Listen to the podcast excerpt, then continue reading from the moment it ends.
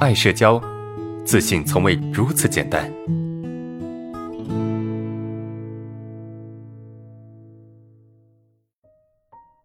啊，第四个同学，老师，我在与别人交流时，在对方看着我表达之后，我开始焦虑、慌张，头脑空白，不敢看对方，不知所措，内心似乎有压抑的部分，不知道自己为什么会这样，有可能是担忧自己不爽的表情或者是症状的暴露，这种情况应该怎么办？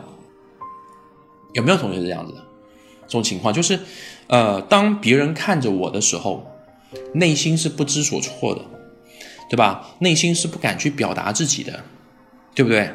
然后呢，你会很担忧自己这种不好的表现，让别人发现，让别人知道。有没有同学是这样的？来打个一，好不好？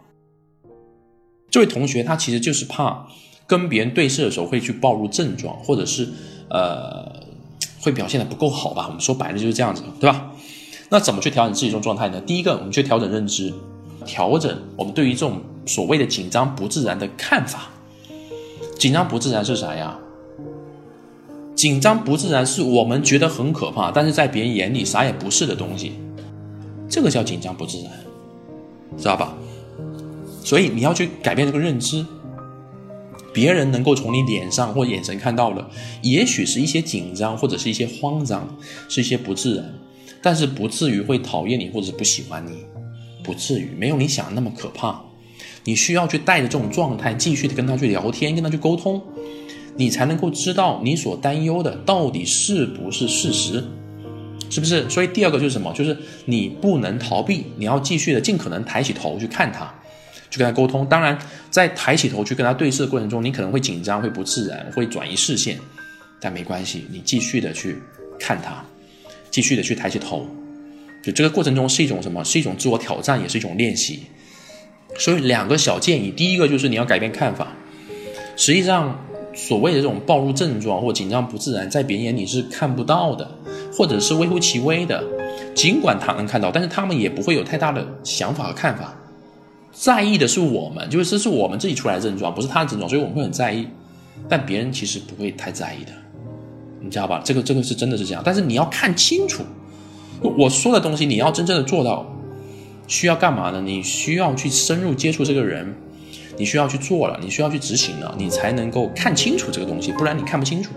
所以这就是第二点，你要去试着带着这种不好的状态去试看看，去做看看，对吧？